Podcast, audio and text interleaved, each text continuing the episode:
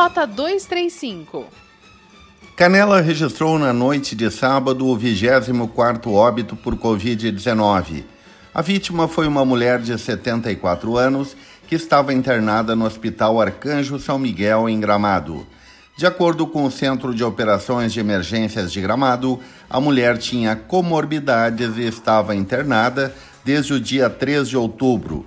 Este é o 16º óbito de não residente do município de Gramado.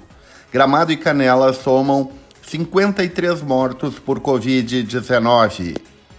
Fazer campanha política em meio à pior pandemia em um século não tem sido tarefa fácil para partidos e candidatos. Sem os comícios que já haviam perdido força na eleição de 2016, sem festas populares e com as limitações do corpo a corpo, a saída vem sendo os meios digitais, onde a maioria dos candidatos vem tendo bom desempenho. Quem perde com a pandemia são os folclóricos mordedores.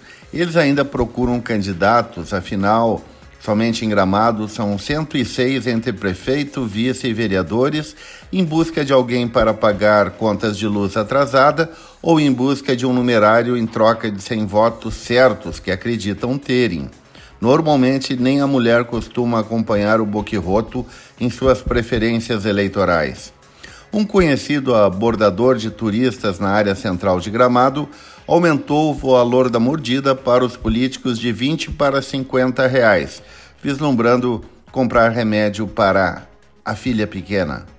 Diante da recusa dos candidatos, ele abre o coração e pede apenas um maço de cigarros. Em muitos aspectos, a pandemia melhorou o processo eleitoral. Candidatos a prefeito e vice de Gramado pelo PSDB, Beto Tomazini e Márcio Bart seguem com agenda de visitas na comunidade e reuniões com entidades. Ao invés de caminhadas com grandes aglomerações de pessoas, como se tornou rotina nas campanhas adversárias, o partido propôs uma caminhada virtual para engajar a sua militância e preservar a saúde dos gramadenses. A caminhada virtual organizada pela campanha convida toda a comunidade que acredita no projeto Tucano a enviar um breve vídeo ou áudio de apoio a Beto e Márcio. Redação e apresentação de Miron Neto. Rota 235 é o podcast da Rádio Hortências. Acompanhe no site radiohortências.com ou siga no Spotify Rota 235.